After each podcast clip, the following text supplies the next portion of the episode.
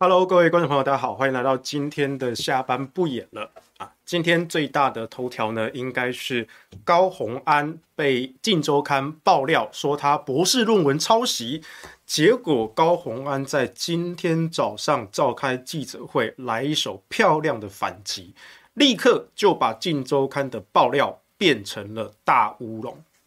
我不得不说，高虹安这一手真的是非常的漂亮哦，因为他事前收到消息啊，说今天早上六点钟出刊的《镜周刊》呢，有说要爆料他的在美国大学的这个博士论文啊，啊，所以高虹安呢，他昨天就晚上就发了一个新闻稿，就说我今天早上十点要开记者会啊，马上就是抓准了一个非常快速反应的一个时机，好，六点钟。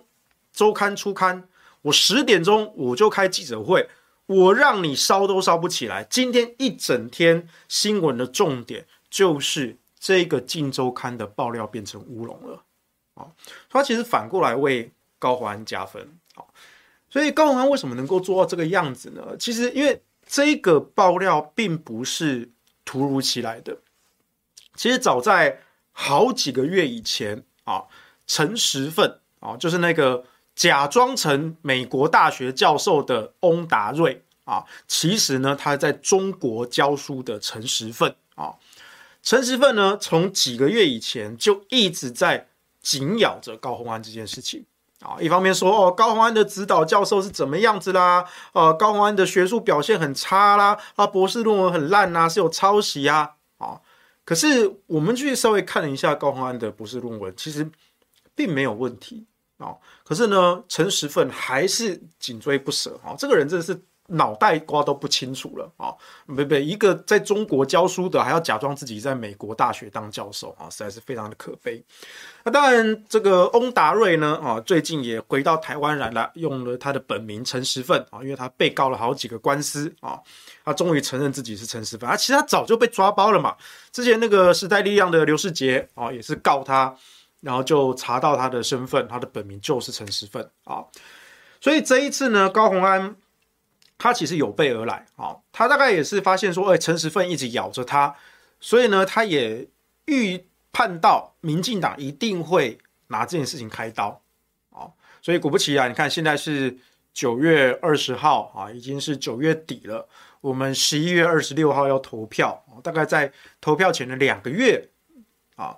高虹安他预判了民进党一定要出手了啊，所以他其实，在前几个月啊，他其实就一方面在默默默默的准备，包括他向美国的母校啊去申请他们学伦会的一些调查的这个结论啊。那学伦会因为觉得说从从头到尾就是一个乌龙啊，所以这个辛辛那提大学啊的学伦会呢，也给了高虹安一份正式的声明函。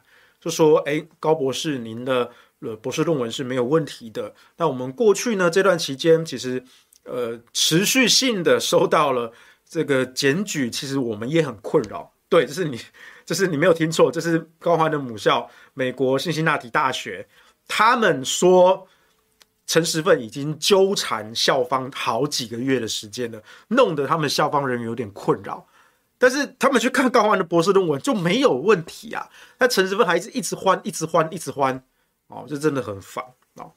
所以高虹安他其实早就拿到了他的呃母校的这个声明函，学伦会的声明函，所以等于是高虹安是做好了准备，我就等你民进党哪一天要出手啊。好，那果不其然，镜周刊呢，哦，这次就出手了。那《镜周刊》出手呢？当然，这个在经验上来说啦，因为这种呃，应该说媒体哈，媒体的这种爆料呢，其实是有一些相关的规范，就是我在新闻伦理上，我必须要呃做到当事人的另外一个回应啊。当然，你可以说哦，在截稿前哦，本刊致电哈当事人，但是未获得回应哦，那我只好先刊出啊，这是可以原谅的啊，但是。《镜周刊》打电话给高虹安，那高虹安就说：“OK，我会解释这些事情。”哦，可是他是在前一天晚上，哦，就隔天早上六点都已经要报了，哦，因为搞不好印刷都已经印好了，哦，然后他才打电话给高虹安，啊，高虹安就说：“我就我早就知道你们要爆料啦，你早就要抹黑我啦，我跟你也没什么好说的，我直接开记者会不就得了，对不对？我先回你，那你在你那个顶多把我加个两句，甚至搞不好还不会加，对不对？搞不好电子版再稍微编辑一下，加个两行，对不对？这样有用吗？没有用，我直接来开一个记者会，哦，你要闹大，我就来闹大，我才不怕你闹大，我是当事人，我行得正，坐得直啊。所以呢，高虹安他今天早上就开了记者会，然后他就说明他的这个博士论文是怎么回事，还包括他出示了母校学术伦理委员会的这个调查声明函。好，其实基本上我觉得啦，只要这个声明函一出来啊，这件事情就已经 ending 了啦。啊，没有什么好谈的啦，母校都已经召开了学术伦理调查，然后也认确认没有问题，而且还给当事人一个声明函。而且是声明函还透露说，那个陈时奋一直在检举，弄得我们校方有点困扰。这真的是陈时奋丢脸丢到美国去了啊！你一个在中国教书的，不要再自己装饰在美国大学教授好吗？对不对啊？所以其实哦，一般以我们的经验啊，就记者在爆料之前啊，呃，理论上都会先主动通知被爆料者啊。那问你说你有没有需要澄清的地方啊？啊，他其实就打个招呼啦。哈。除非，除非真的是那种很很恶劣的哦，就是或是那种业配哦开太大了哦，所以呢，我就杀你个措手不及，我就是故意要整你啦。但是基本上，我说基本上依照新闻伦理啊，我总是要给当事人一个说明的机会。就算你今天是刑事犯罪的被告，你都有为自己辩驳的机会啊，所以。正规的呃新闻伦理流程应该是这个样子啊，那或甚至是有一些就过去选举就是真的很很很很低级的，比如说要公开病史这件事情啊，我记得以前好像是胡志强吧啊，他的病史哦就曾经被绿营的医师啊爆料公开啊，说他身体可能有问题呀，他还能够当市长吗啊之类的啊，这是真的非常恶劣，这是非常恶劣，而且这一种。医学的隐私，你怎么可以拿来公布、拿来爆料呢？这其实是违反医学规范的！这不只是这个不成文的伦理规范，这甚至因为医师他是对病人的隐私是有保密的责任的啊！啊，我当然不知道后来胡志强有没有去提告哈，但是这一种公开病史这种真的很低级的手段，呃，不过呢，以我们的经验啦。如果真的要搞到公开病史这一种啦，有掌握呃这个资料的媒体啊，通常会更早、更早跟当事人打招呼哦，就说你有没有要澄清？因为呃，必须说，我必须说，就媒体而言，爆料病史这件事情是真的很不道德。可是以媒体监督的角度，如果今天这个候选人，他真的身体有严重的疾患，然后他当选了，然后可能没几个月，可能就没有办法升任了。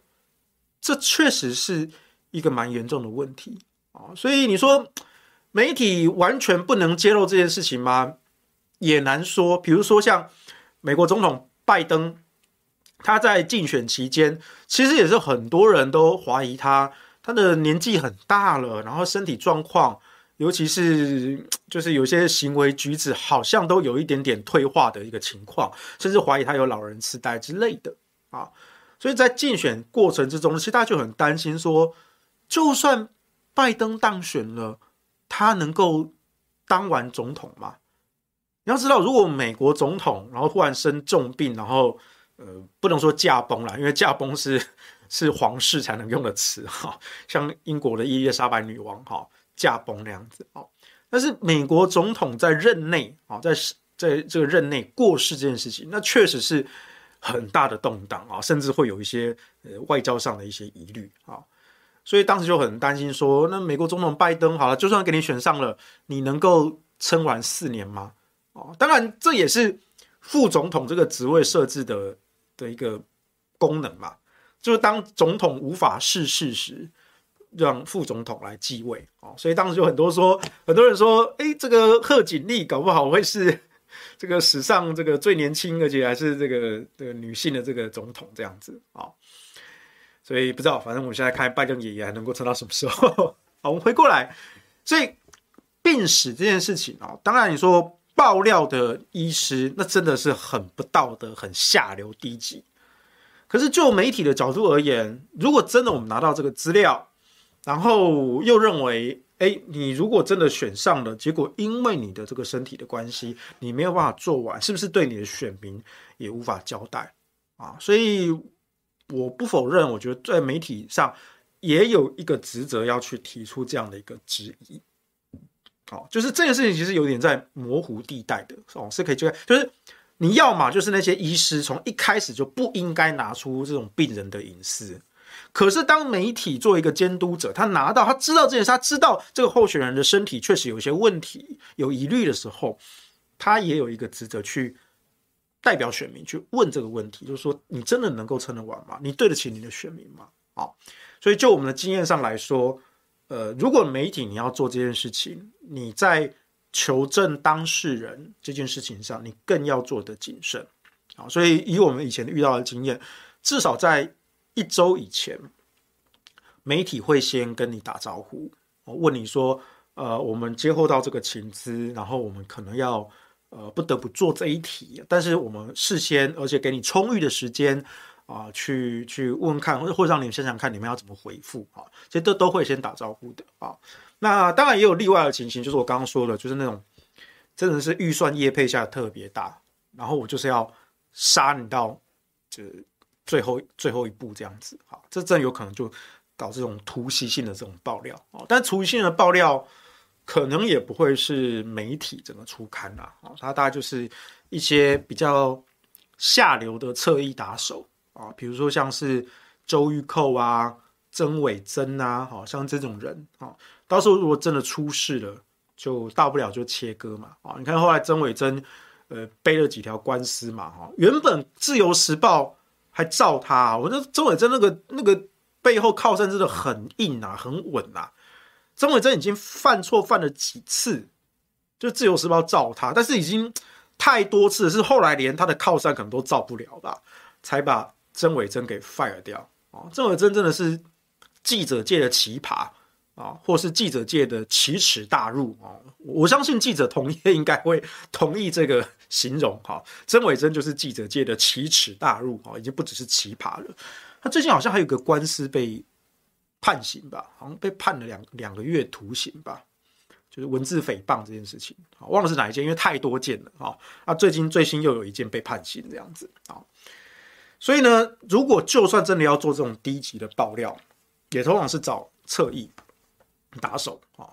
那这一次其实也是啊，这次是让陈时奋啊，在几个月前就一直紧咬高虹安的博士论文这件事情，然后甚至我记得在几个月前，其实当时高虹安的博士指导教授就已经直接出来回复了，他说：“我的学生高虹安非常的优秀，这不是问题什么的。”那。陈时奋一开始还说：“哦，这个如果让他的教授知道了，哇，教授一定很丢脸。”就没有想到人家教授出来讲话，就说：“我的学生很优秀啊，没有问题啊。”然后翁达瑞马上又改口说：“哦，这个这个其实这个教授他的这个学术能力也不怎么样啦，哦，这个都是场面话，什么什么之类的。那高虹安明明就是有问题啊！你看知道这种打手就是多无耻，连脸都不要啊！所以。”我是比较没有想到，就是你陈时奋在那边闹就算了，因为这就是一个下三滥的一个打手啊，连自己的本名都不敢用，装美国大学教授，明明在中国教书，对不对？哦，装什么翁达瑞，陈时奋就十份，对不对？十份就十份嘛，对不对？哦，还装哦，我本来以为啊，陈时中、陈时奋哈，不讲成陈时中啊，都一样无耻啊。而且好像厕所跟大便，嗯，好像也有一点点关系啊。不管了，好，我本来以为，啊，陈时奋爆料就算了，抹粪就算了，那为什么是镜周刊都出手？哎，其实这里面就有一些猫腻了啊。镜周刊在前一波，他们也是攻击张善政宏基报告案的主要打手。大家回想一下，或者说大家可以回去之后 Google 一下，《镜周刊》在前一波也是出了一系列的专题报道，爆料张善政当年在宏基担任副总，然后标了这个农委会啊，这个电子化啊，农业电子化的这个研究报告啊，这个研究报告好像涉嫌抄袭嘛，讲一大堆哈，捕风捉影哈，写了一大篇，而且一系列哈，是好几篇好几篇啊。他们那时候看到说，哇，这个很大耶。可是我如果真的点进去看啊，撇开那些描述性、叙述性的那些字词，你会觉得那些好像很严重哦。这就是。一般读者跟我们行内人士的差别。我们行内人士哦，在看这些呃周刊啊、媒体的爆料哈，所以我们看两点啊。第一个就是他写的耸动不耸动，第二个就是要把耸动的地方先踢掉，重看一次啊。我没有说写的耸动的部分没有意义，因为我们知道绝大多数人看到的都是这一点。所以，我们等于是做两方面的评估。第一方面评估就是这一系列的耸动报告会影响多大民众的观感。第二个是这件事情在危机处理的层面上，官方到底有没有办法守住？当我们撇开那些耸动的修辞之后，我们会去看这篇报道、这篇爆料里面，它真的有爆料吗？它爆料的程度大概在哪里？那以他们用字遣词推测，他们手上还有多少的资料？因为如果说他手上已经没有确定性的证据的时候，他这一波就已经把主要弹药打完了，剩下的可能都是一些呃边边角角的啊，其实没有决定性的证据，只是跟你打烂仗的那一种的。那很简单，你第一波就是要硬着守住，守住之后，接下来就是勾勾底。好，那当然绿营的侧翼不会放过你，但是就是信者恒信，好，但是你要尽量让那个信者恒信的范围缩限在塔绿班的党徒，你不能够让中间选民受影响，好，但是第二种就是当他的这个主爆料是真的还蛮强的，那一时半刻是不容易说清楚的，或许真的没有什么问题，可是他写的煞有其事，而且。官方第一时间不容易说清楚，这时候我们就要评估，这会不会影响到中间选民的观感？因为他不再只是塔绿班党徒才会信，有一些中间选民也会觉得，呃，看起来好像，哎，好像可能有一点问题，哎。当那个疑惑的新政开始产生，风向就会渐渐渐渐的转变，你立下来的基础就会一点一点的被侵蚀。其实。这种爆料、弊案、抹黑，他们要打的就是这个效果。所以再讲一次哦，这个在公关层面上哦，我们是要分两个层级来看，一个是对外啊，就真的是把那些耸动的词汇、修辞都考虑进去，对选民观感造成的破坏有多大。第二个，扣掉那些耸动的词汇，以内部的观点来看。是不是真的有问题？是不是真的要消毒？还是我们只要说清楚、守住就可以反将一军？啊，所以这是不同的啊，这两件都很重要。你不是说哦，好像清者自清哦，我们觉得后面这个其实我们本来就没有问题呀。好，然后我就说我们就只要简单讲一下就好了。不行，因为其他的民众，尤其是中间的选民，会觉得会以为煞有其事。就算他不完全相信，啊，他也不认为说，哦，你就是一个骗子，或是你这个抄袭的，可他会就有点动摇，就说，哎，你以前形象这么好，那如果这件事情到底有没有可能是真的？如果他真的是真的呢？那是不是你过去的形象就破功了呢？哦，就会悄悄的打开了一个破口，哦，就不再是你在那边清者自清就有用的，哦，所以我们是分这两这个层面来看。那很明显的，高虹安在这件事情上。他其实做到了第二点跟第一点，我觉得都做得很漂亮。但他的思维是反过来的，他先确认没有问题，而且呢，他也做好充足的准备。我相信他大概在陈这个陈时奋哦刚开始咬的时候，他就已经跟母校联系，然后拿到学伦会的一些声明函什么，就备着。那如果你不打，那就算；如果陈陈时奋如果只有他一个人继续咬，就算了。可是当选情告急。尤其在新竹的这个选情，沈慧虹已经掉到第三名去了，啊，堂堂民进党提名的候选人已经掉到第三名了。那以我们对民进党的了解，民进党是一定要出手的啊。所以高虹安他确实预判到这一点，他就说我这个东西一定要先准备着，因为越到了投票前夕，民进党越有可能泼脏水。如果到时候我什么都没有准备，我只是出来说我的博士论文绝对没有问题哦，我愿意主动送送这个学伦会。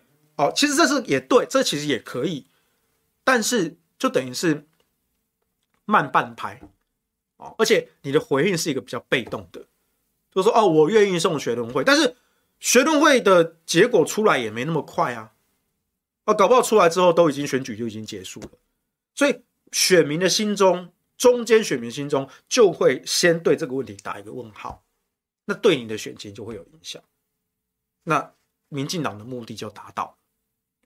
所以你看哦，之前包括像蔡壁如啊，蔡壁如也被绿营的侧翼爆说他的硕士论文有问题啊啊。那当然，我们之前去看了一下，他那个确实是我觉得算不当引用啦啊，但是不当引用，严格来说其实也算抄啊，其实也算抄，但呃就是轻重之分啦哦。林志坚那种是整篇抄，而且是剽窃公家财产、侵占公家财产，那是很严重的。那蔡壁如那一个算是比较轻微，你说他是抄袭，其实我觉得算，其实我觉得算，但你说有到林志坚这么严重吗？还是有轻重之分，我必须这样讲。那当然，蔡壁如第一时间的回应就是我愿意送学伦会调查啊，他这个回应也是对的，也是对的。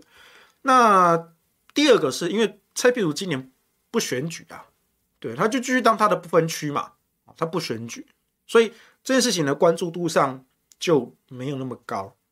大家就只是觉得说，哎呀，就是民进党起独烂呐，啊林志坚有人冲康起，啊他们现在就想要乱咬嘛，就跟疯狗一样乱咬嘛，咬许淑华啦，咬蔡壁如啦，咬高虹安呐，咬张善政呐，拼命咬啦，到处乱咬啦，好，就这样而已啊，啊，又比如说像是，呃，同样也是新竹林根仁，国民党的林根仁也是被民进党爆说啊林根仁的这个硕士论文有问题啊，那结果林根仁就说。啊，我受学伦会啊，啊，那学伦会其实也看一看，发现说，哎，初步调查认为是没有问题的，哎，所以林根仁在这边有得一分，有得一分啊，还不错啊，因为他这个反应还算及时。但是高虹安他这一手是真的漂亮啊，他不止得一分，我觉得他给他十分都不为过啊。从一开始的铺陈、准备、预判，到现在对方动手了。对方动手六点钟出刊，我四个小时十点钟我就开记者会，所以今天一整天的新闻，我直接把你的爆料给无力化，直接把你爆料变成乌龙，你烧都烧不起来，你连一天都烧不起来。你想想看哦，如果就传统，比如说像国民党的处理方式，国民党会怎么处理？国民党会等到今天出刊了，然后今天早上十点啊开记者会的。哦，不会是国民党开记者会的，会是民进党。民进党已经会大肆的谴责。哎呀，国民党的候选人呐、啊，抄袭啦，博士论文被抓包了。你看周刊历爆料历历在目啊，哈！你看呐、啊，哦，东西骗呐，东西的。对，然后烧了一整天啊。国民党的时候，可能在中午的时候，哦，先有这个官方哦，会给了一个比较正式的回应啊。这个就是绿营的抹黑哦，我们与遗憾谴责啊。对，然后我们这个会主动送学生会啊，静待调查啊，啊，或是不排除提告啊，保留保留法律追诉权啊，讲这种不着边际的屁话，这大概就是今天中午到下午会发生的事情。那到今天晚上呢，就各大的政论节目就会开始在讲，哎呀，国民党的候选人呐、就是抄袭被抓包啦。哦，他他们这个官方的回应哈，认为说哦，这是绿营的抹黑哦，遗憾哦，谴责哦，然后就到底是怎么回事来。这个立功话麦哦，这样子啊，政治节目就没没人讲啊，蓝的讲蓝的，绿的讲绿的啊。但是呢，那个破坏效应就已经开始蔓延了，是开始烧起来了。然后烧了一整个晚上之后啊，网络上的舆论啊、侧翼啦、图文作家啦，就开始说哈哈，给我俩包体啊！后你看国民党之前就求丢诶哦，讲民进党抄袭，讲了哇送呢，结果呢，起码家己嘛抄袭。啊，给我民党俩包，吼吼，往前面开始整整整啊，侧翼的图卡啦、梗图啦、懒人包啦，对不对？吼，或者谣言啊，就开始狂狂传、狂洗啊，假账号、人头网军全部都出动啊，是不是？你都会背了嘛，对不对？而以前这个还是我们行业中的这个内行人才知道的事情，没有啊。现在这个招式用太多次了，好，只要你有在关注政治时事跟选举的，相信我上面说的这一段，你一定是觉得倍有亲切感，对不对？对不对？哦，我讲的有没有对啊？然后呢，再隔天，我已经烧了一整个晚上了哦，民调就开始出现松动了哦。隔天呢，哎，早上哎，国民党终于开了记者会啊，但是呢，开了记者会呢，他们还是强调哦，我们这个深表遗憾啊，给予强力的谴责。那我们愿意主动送学伦会，我们甚至要提告哦。好，这时候呢，隔天早上啊十点啊，终于轮到国民党开记者会。那记者会后呢，哎，终于就要带一波人马跑到地检署去按铃申告啊，然后还要记得不要按到那个爱心服务铃，啊，要按到那个申告铃。诶，不过这边还是让大家帮大家卡法普一下这个小知识。说真的，你要按铃申告，或者说你要。你不用按铃就可以申告了，啊，那差别在哪里？因为上次真的有人问我，啊，因为上次好像我去那个那个提告徐永辉哦渎职那件事情，啊，啊，有人问我说，哎，师兄，你有没有去按铃啊？我说不用按铃，啊，不是要按铃才能申告啊？不不不，不用按铃啊，按铃不按铃的差别呢，啊，只在于如果你按铃，那那个柜台就会派个人走出门口。然后问你说：“哎，你今天来干什么啊？啊，你有什么事情啊？你要地状是不是？好，来跟我走，好，来我们到柜台办理啊。那如果你不按铃呢？那就是你自己走进去，走到柜台，哈，坐下，然后跟柜台说我要提告就可以了啊，完全是一模一样的啊。前面那个按铃有按跟没按其实差不多的啊。那你说跟爱心服务铃有什么差别？哎，我会发现这是个好问题。很多人之前都说不要按错，哎。”爱心服务铃是爱心服务铃，申告林是申告林，不要按错，按错很丢脸的。因为很多政治人物去按的时候，因为那那个标示，我觉得这也是有点设计上的一些缺失。他把那个比例间隔的比例跟告示牌说明的比例排得太均等，所以你有点搞不太清楚那个申告林跟服务林到底是哪一个说明牌对哪一个。所以早年好多政治人物去告的时候。因为他们要拍照嘛，他给记者拍照嘛。他那时候手放那个位，就真的放到那个爱心服务铃那个按位置上，啊，就被笑，黑起爱心服务铃呢，还不是申告铃，申告铃是上面那一颗哎，啊。但是后来我后来仔细想一想，因为我就算按那个申告铃，也是柜台人员出来，然后问你说，哎，请问你今天要来干什么呢？哦，您是要提诉状是不是？哦，您是要告发哦，申告是不是？好，来来跟我走，我们到柜台办理。这好像跟爱心服务铃也没有什么差别。所以后来后来我想想，我发现我我我改观了，就是你按爱心服务铃其实也不算错，因为申告铃本身也算是一种爱心服务，所以这两颗是一模一样的。重点是两颗铃是一模一样的哦。今天。帮大家揭露这个地检署最大的秘密，就是这两颗呢，原本我们以为是一样的，后来发现两颗是不一样的，现在我们又以为这两颗是一样的。好，都这样懂了没？好，这是今天我们揭露地检署的最大的秘密。好，好，所以申告这件事情呢，哇，这个是国民党可能会到隔天，哦，终于隔了一天，烧了整整一天，哦，隔天开记者会，记者会开完，然后再到那边去申告，好，然后再发一个这个新闻稿，哦。到这个记者群组说：“哎，我们已经按您提告喽。”哦，就这样，然后呢，然后就没有了，然后就没有了啊。绿营就继续吵哦，他就是抄袭啦，他就是怎么样啦，哈，他就是剽窃啦，哦。等下国民党说：“你不要抹黑啦，你们自己才是抄啦，你们都已经被抓包了。”就这样继续的，蓝的归蓝的，绿的归绿的，就这样。好，那中间选民怎么看？问题是中间选民怎么看啊？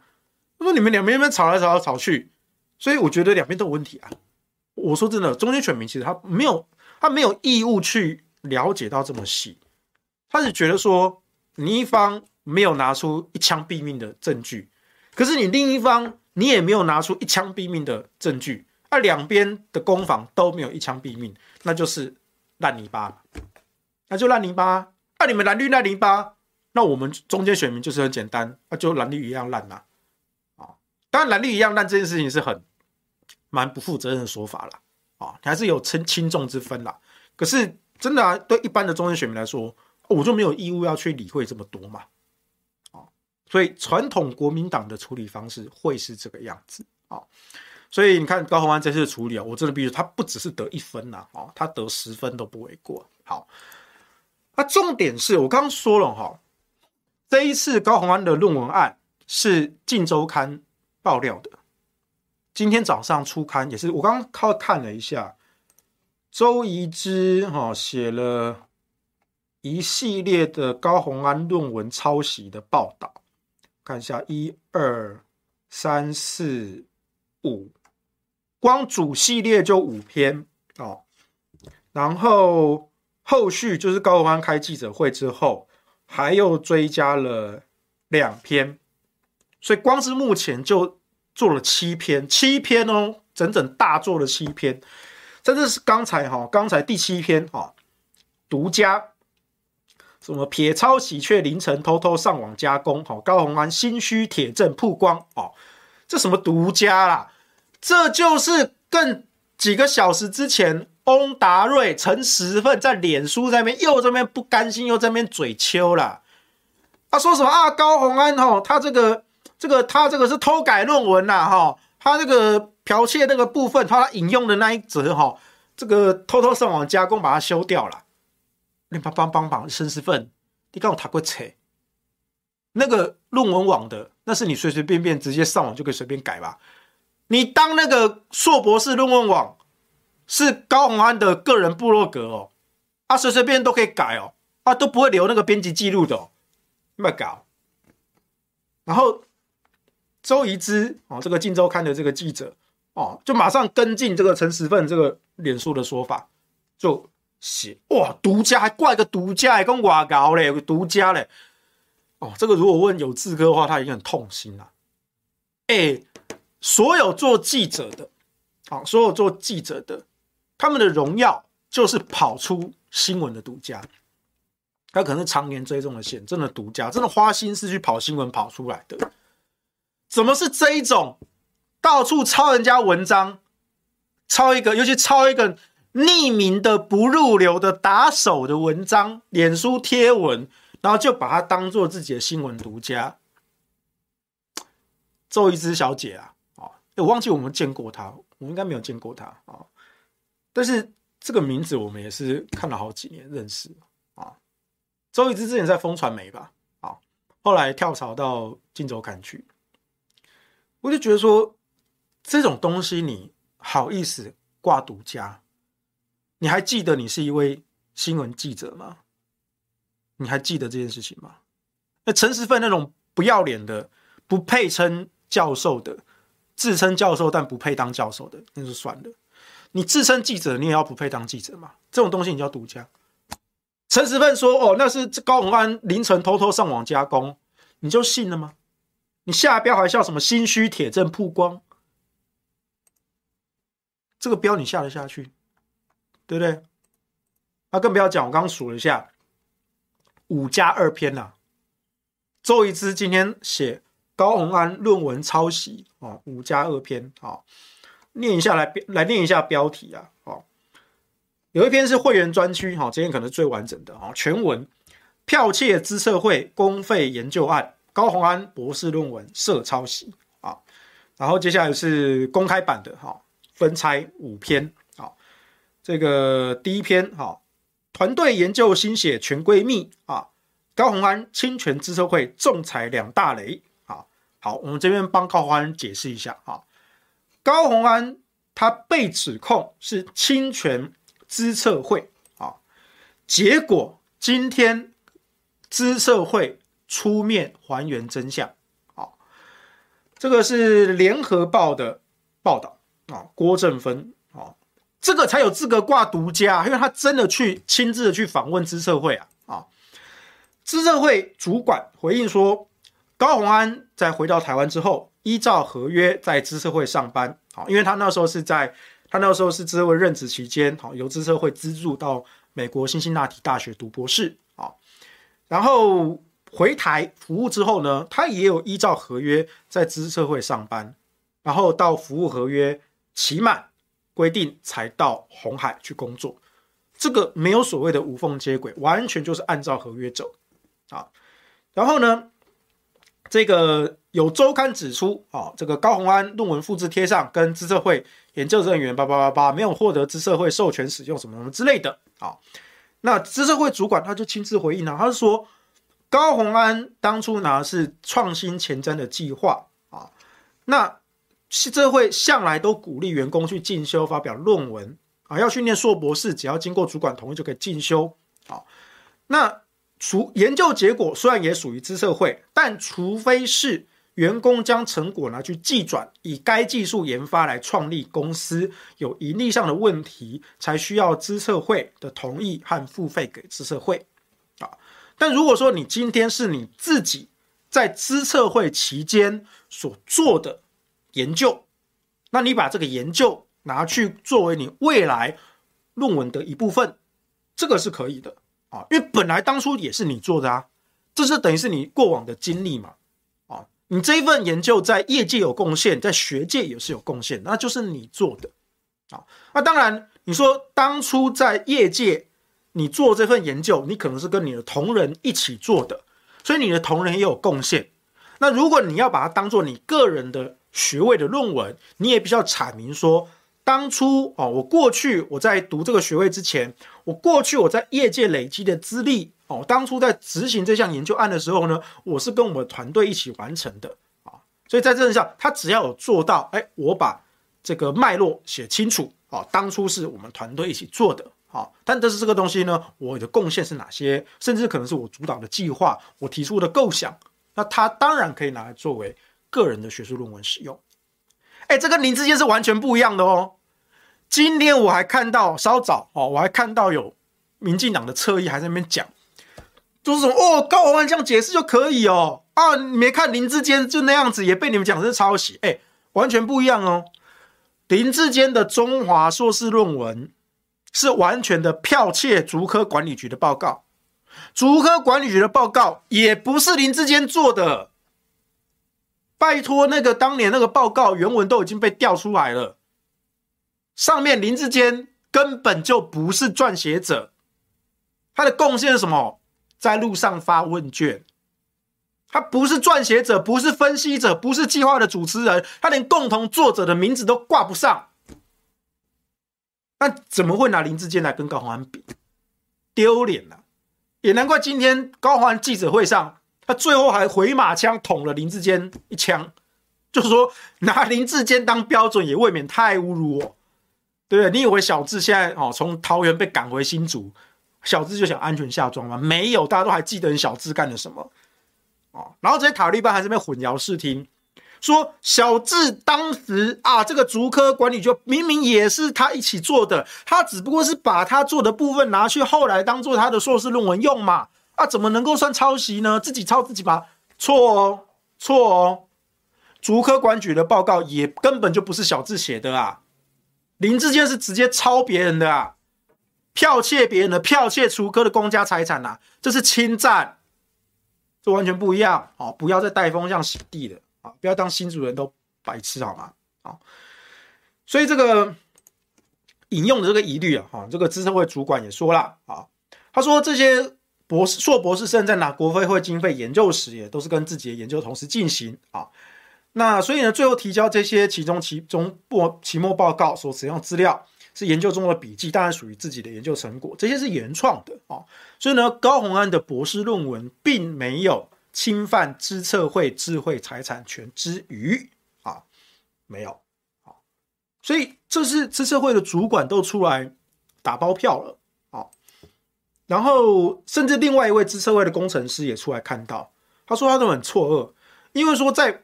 法人研究单位啊，比如说像是知策会啦、工研院呐，哈，这种法人研究单位，其实他们的同仁都经常被鼓励，甚至要求说要尽量将这个计划的研究成果发表在国内外的期刊上啊。那这也可以去当做计划的 KPI 啊，或是主管去打绩效啦、升等这些依据啊，甚至他们自己资社会内也有所谓的最佳论文奖。所以本来这个就是资社会鼓励。你把资社会的研究成果拿去当做论文发表的，这本来就是资社会的一个习惯，这是鼓励的一个机制。所以高文安他当初在知识会工作的时候，然后产出了这些研究，那后来，他把这个东西当做读博士论文的一部分，这其实是一个非常优秀的一个案例啊。这也是资社会鼓励同仁进修硕博士的机制啊。那结果怎么今天被拿出来说，哦，好像他是这个侵占资社会的智慧财产权？结果资策会主资社会的主管就出来打脸了。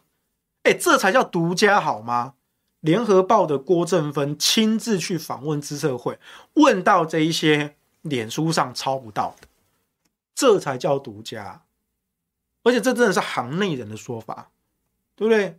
我们再回到《镜周刊》的周怡之，捕风捉影就可以一连写五加二七大篇，好，光第一篇就被打脸，还资策会哈被侵权哈，高虹安侵权资策会仲裁两大雷。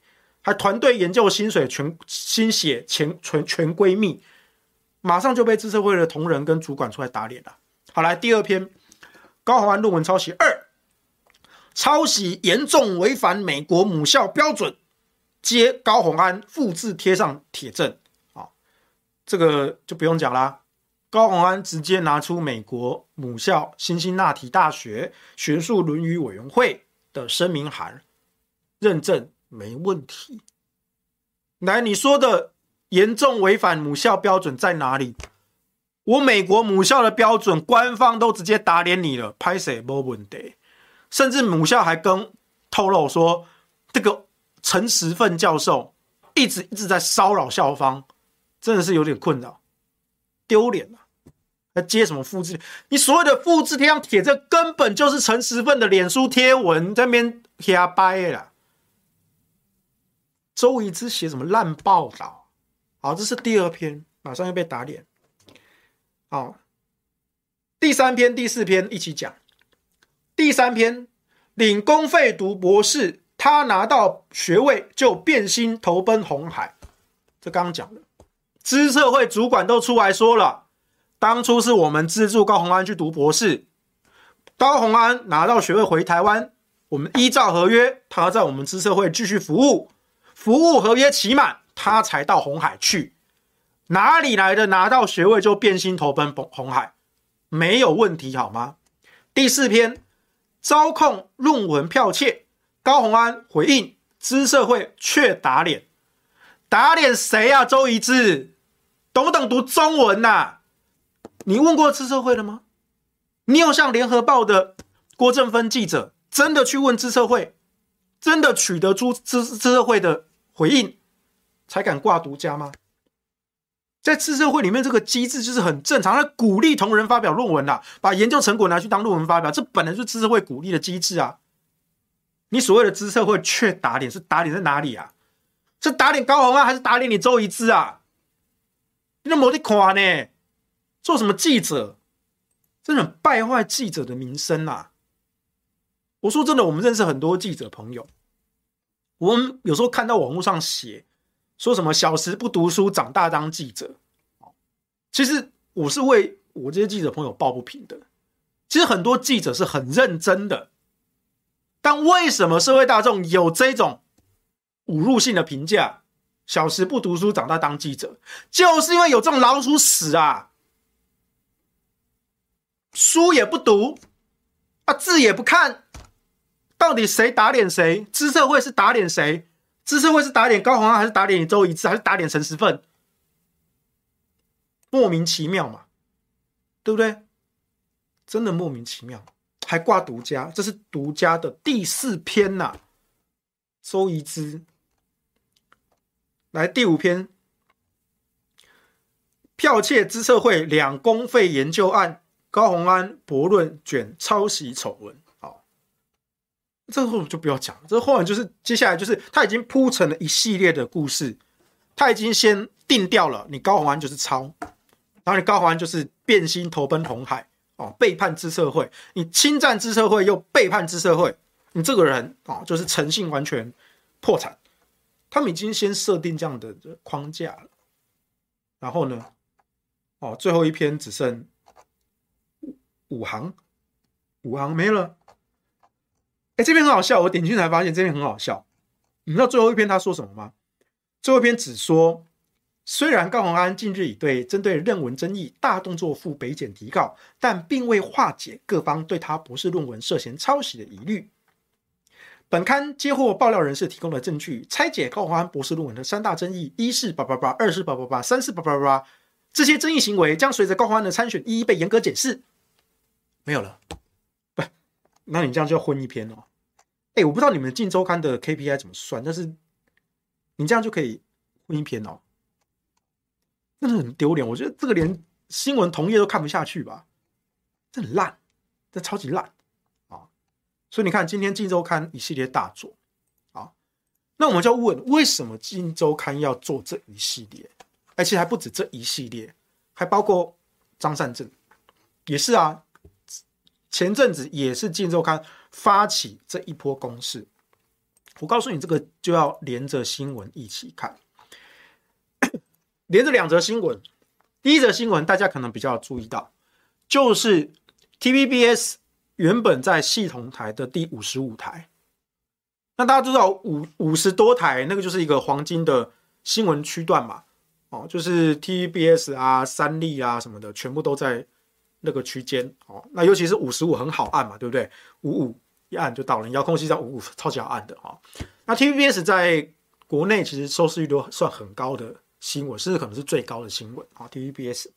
那最近呢，突然发现说，有线电视哈这个系统台的业者哈，台湾宽频通讯 TBC 跟大丰有线电视好，他们行文给 NCC 说要要求换掉五十五台的 TVBS，要把五十五台换成镜电视。你不觉得很奇怪吗？啊，那当然。这件事情马上就被做政治联想啊！那业者哈，就是 TBC 跟大丰，他们强调，他们强调，他们说这是纯商业考量，好，纯商业考量。我是这样觉得啦，就是你外面挂一个纯，我觉得里面一定不纯。老司机应该也知道我在讲什么啊。你越强调你是纯商业考量，那就坐实了。你们就是政治考量嘛？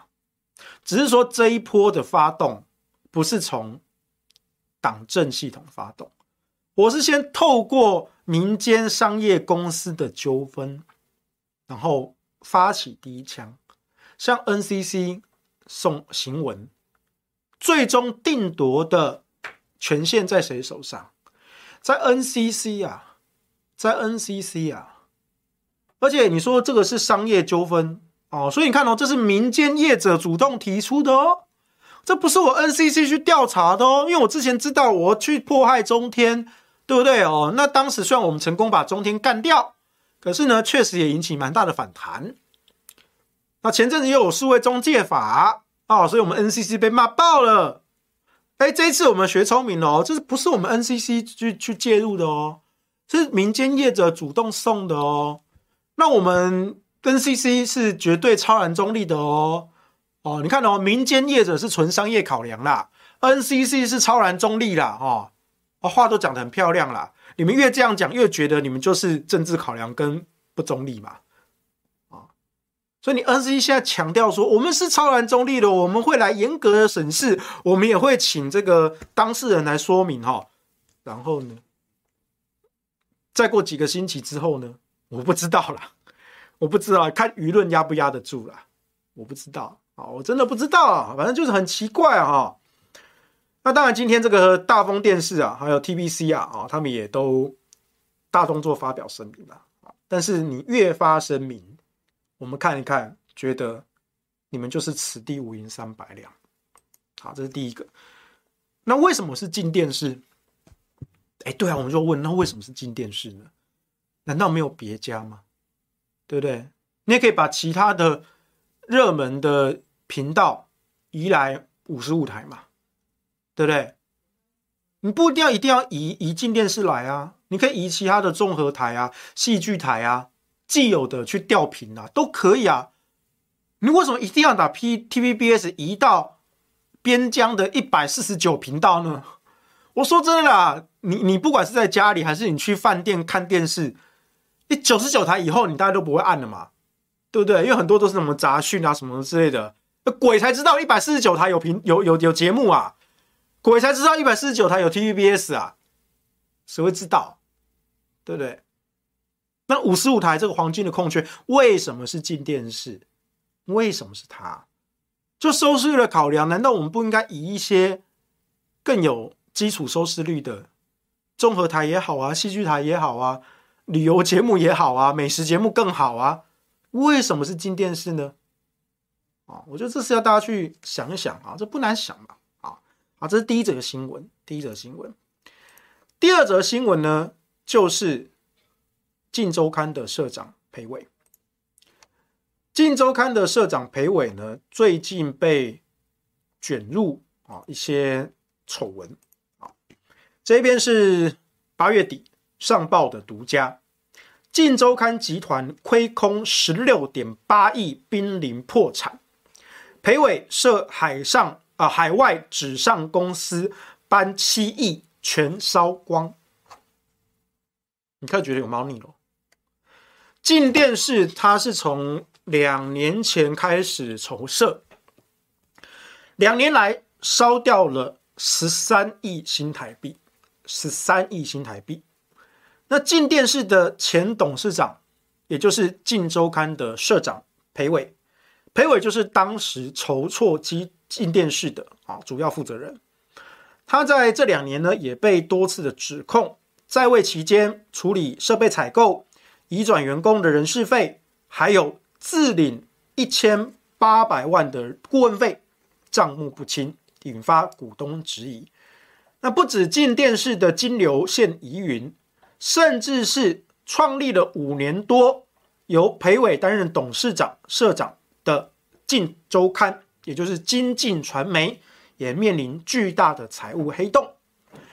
金镜传媒，也就是镜周刊，它截至二零二零二一年底的财报。累计亏损已经高达十六点八亿，原本的实收资本额，创立的实收资本额只有七点一亿，但是累计亏损已经高达十六点八亿，亏空超过两个资本额。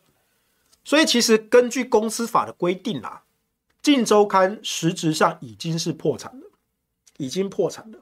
好，好，我们来翻一翻这个，讲一下股啊。镜周刊什么时候创立呢？二零一六年的时候，我还记得二零一六年那一波，好像还挖了蛮多苹果的前员工，还有一一周刊的前员工过去，尤其是狗仔那一批啊，尤其是狗仔那一批哈，镜周刊挖了很多的过去。那后来在两年前啊，就是开始筹设这个进电视之后呢，就开始被内部人士检举说违反公司法啊，一个月。裴伟付给自己一百五十万的呃呃，对，一百五十万的顾问费啊，然后把办公室装潢啦、上百个员工薪资啊，都挂在进电视去吸奶水，然后呢，花六点五亿采购设备不符的程序等等争议啊，然后呢，这个镜周刊的股东就发现事情不对，所以呢，镜周刊的股东就开始研究内部的财务状况，才发现镜周刊的资本金流。都有问题，啊，这是从大概是近两年啊才被发现的事情。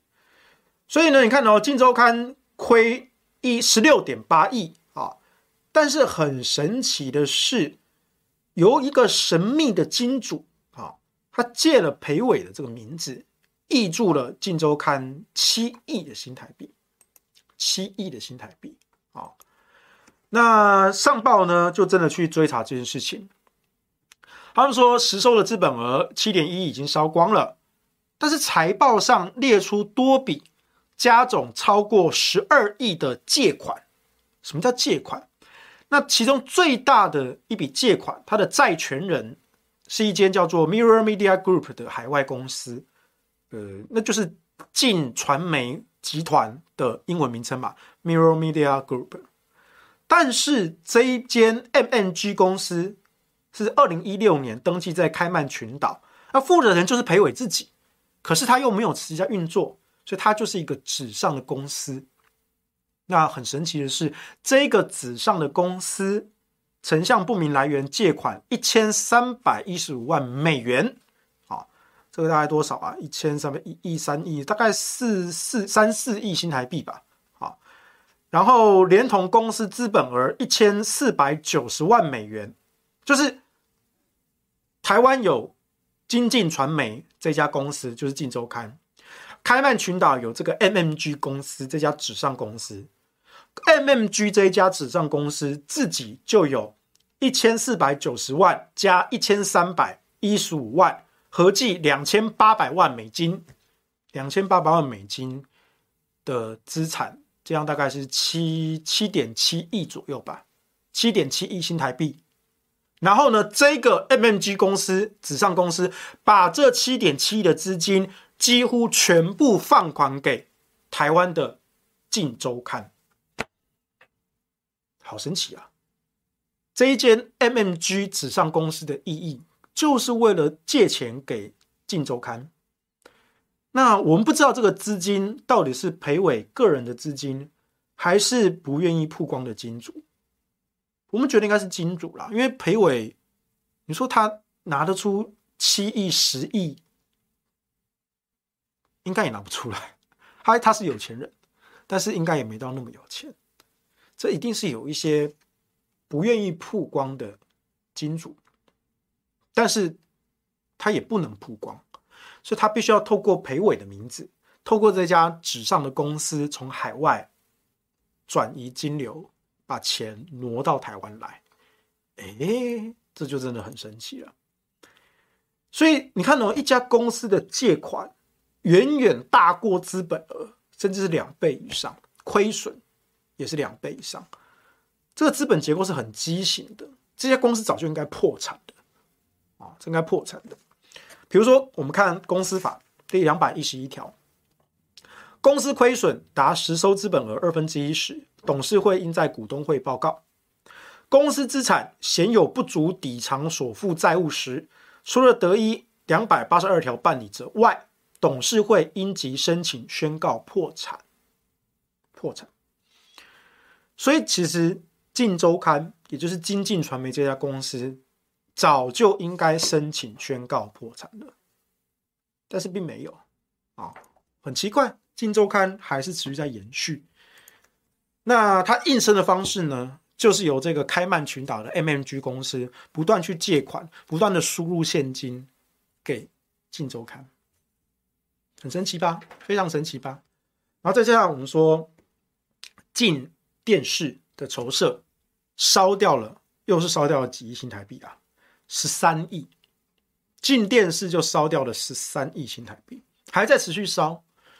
那最近卷入这个系统台的争议，要把 TVBS 给踢掉。然后《镜周刊》呢，在亏损连连的情况下，又要去养镜电视的情况下，拼死命的去打张善政，去打高宏安，做一系列报道，然后就会被打脸。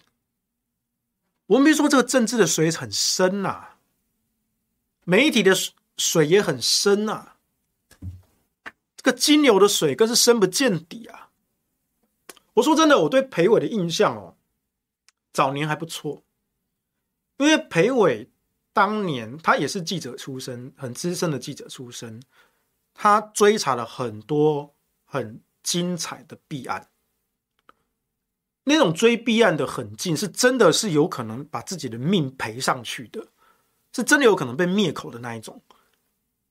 但是裴伟，因为他这个人也算是一个美食家，他很喜欢吃美食，然后他也喜欢写啊，他有一系列连载啊，叫做嗯社社长的厨房手记之类的啊，他自己也会做菜啊。其实我还蛮喜欢，我偶尔会看他的脸书的贴文，他有时候会写一些他哦当年啊查一些弊案。啊，比如说陈水扁的那些那些金流那些弊案啊，然后他写一些他平常哎做菜啊什么之类的，其实我还蛮喜欢看他的文字，我必须说，所以其实对裴伟啊早年这种追弊揭弊的这种勇气，我真的是很敬佩的，我真的是很敬佩的。可是啊，人在江湖，不得不向现实低头。当你的公司赔了几亿、十几亿。那，你是不是就要拿人手软，是吧？你当年追扁岸的金流，追得非常的英勇，奋不顾身。可是多年过去，当你自己的公司也陷入亏损，也陷入神秘的金流挹注，甚至有掏空公司之嫌，这事好像还被有被起诉是吧？啊，反正就有陷陷入这些违法的争议。我不知道，我觉得就是一个仗义十年成英雄啊，入魔只在一念间。我看裴伟是这种感觉，仗义十年成英雄，入魔只在一念间。我们很遗憾看到《晋周刊》它堕落了。当然，我们知道裴伟跟蔡英文的关系本来就很好，这我们也知道，甚至。裴伟的热线是可以直通蔡英文总统的，这个我们知道。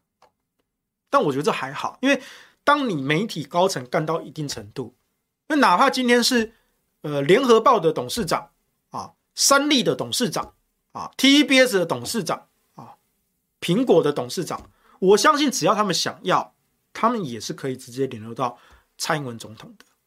以他们的身份，以他们的地位，我觉得这不是问题哦，所以我觉得这还好。但是确实，裴伟跟蔡英文的私交其实应该还不错，所以他本身立场可能就比较偏绿一点。当然，他自己是没有站队站到像塔绿班这么绿，可是他手下养的这些记者，这些为了抹黑、爆料、泼脏水的记者，爆料这件事情在媒体界是一个中性的词，有好的爆料。也有坏的爆料，好的爆料就真的是揭弊。我过去我刚刚说了，裴伟当年带领手下编辑记者，真的是冒着生命危险在揭露那些弊案，我是佩服他的，我佩服他。可是时过境迁呐，沧海桑田，如今的裴伟，他的《镜周刊》，他的《镜电视》，因为钱的问题，干出这一系列的抹黑政治候选人的手段，新闻伦理在哪里啊？新闻伦理太空泛虚无了。我就问，当年的裴伟在哪里？裴伟死了吗？裴伟死了，当年那个裴伟死了，现在的裴伟。已经不是当年那个裴伟。这件事我们会可以继续再追下去，很精彩的。我相信这里面有非常多的故事，因为水实在太深了，所以大家莫急、莫慌、莫害怕啊！我们等着看下去，这件事情我们一定会追到底。好了，今天时间差不多了啊，讲了一个故事啊，下次我们继续连载啊，请大家准时收看。好，就这样，拜拜。